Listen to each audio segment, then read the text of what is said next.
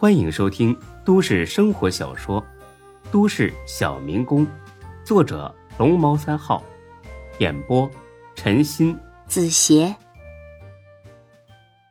第六百二十四集。看着魏西山一溜烟的跑了，孙志哭笑不得的摇摇头。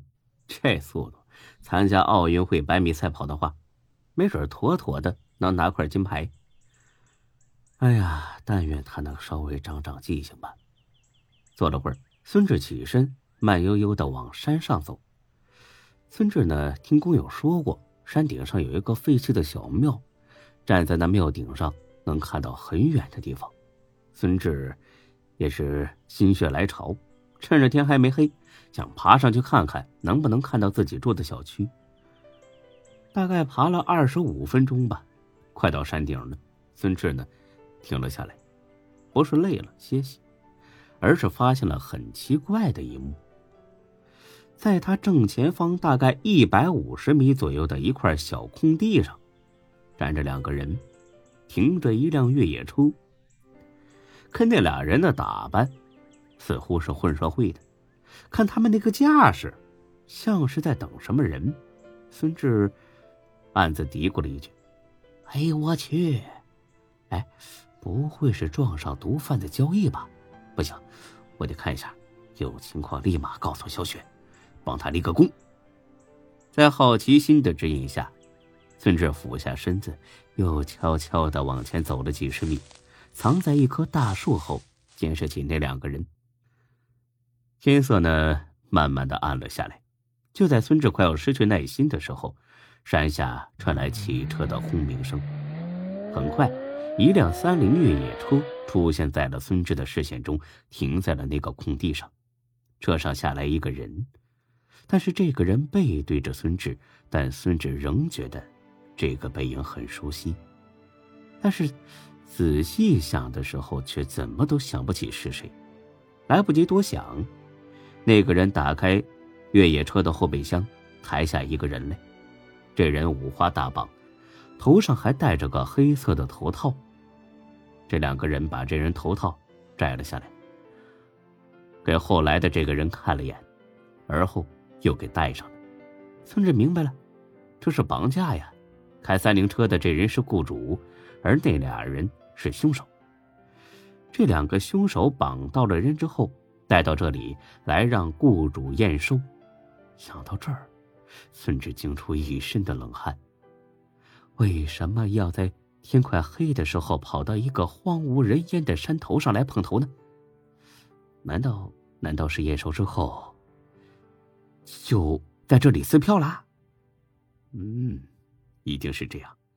因为离着他们几个站的位置不到十米地方，就有一个现成的坑，足够埋一个人了。果然，这帮人之后的举动证明了孙志的猜想。那俩人把被绑的人抬进了坑里，然后掏出了枪，砰砰，两声沉闷的枪响。被绑的那人挣扎几下，不动了。之后开三菱车的那人似乎是掏出一张卡，递给那俩人。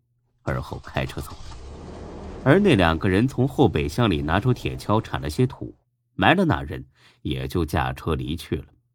此时天色已经完全黑了，夜风冷飕飕，鬼鸟低声叫，很是瘆人，弄得孙志起了一身的鸡皮疙瘩。孙志立马给钟小雪打了个电话：“老公，你想我啦？”小雪，我报警。哼又在逗我？我真的哎，有命案，我们工地西边大概三公里的西山上，我亲眼看到的。孙志叽里呱啦的说了一遍，总算说清楚了。我知道了，老公，我这就跟领导去汇报，马上出发。对了，你快去把泥土挖开，说不定那人还没死呢，或许还有救。我来打幺二零。好了，咱们见面再说吧。说罢，钟小雪把电话挂断。孙志心就咯噔一下，让我去把泥土挖开，这黑灯瞎火的，让我去扒开死人身上的土，想想都腿软，那不如杀了我算了。哎呀，小雪，小雪，你老公真没你想象中的那么大胆呐！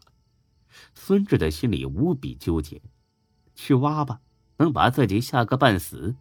不挖吧，万一那人真的是没死，那自己岂不是见死不救？到底怎么办呢？怎么办呢？短短几秒钟，孙志的脑子都快裂开了，但最终他还是决定去挖。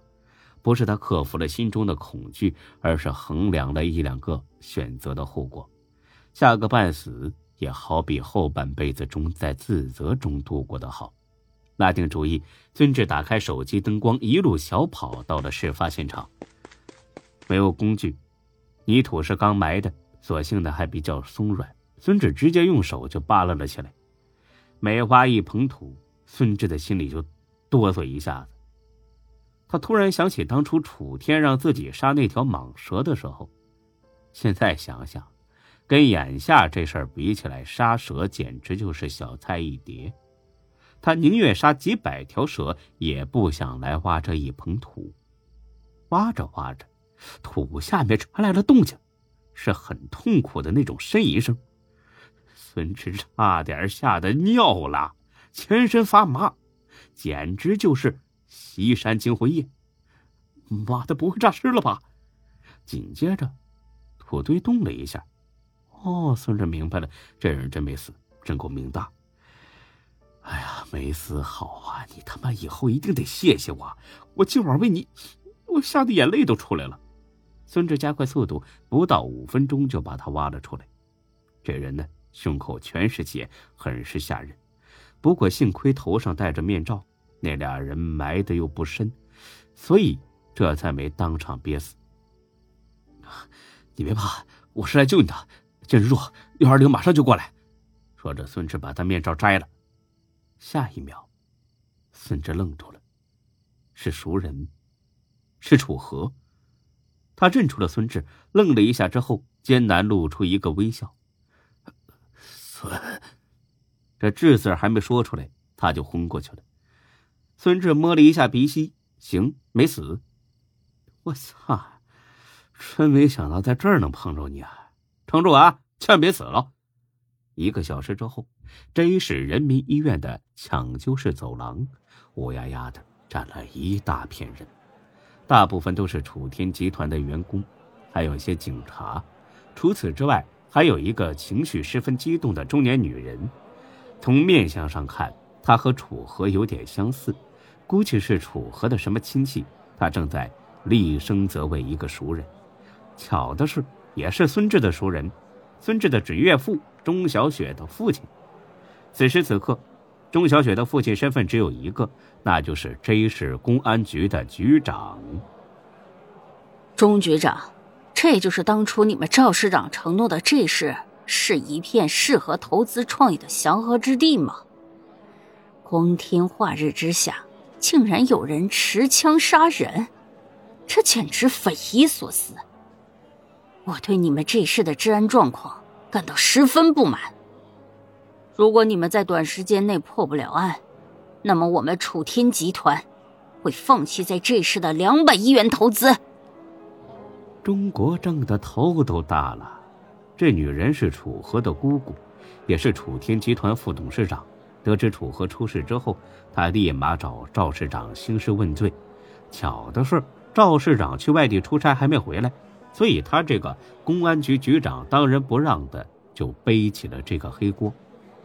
在来之前，前书记、市长都再三叮嘱他，无论如何都要稳住楚家的情绪，千万不能让他们撤回原计划的两百亿投资。本集播讲完毕，谢谢您的收听，欢迎关注主播更多作品。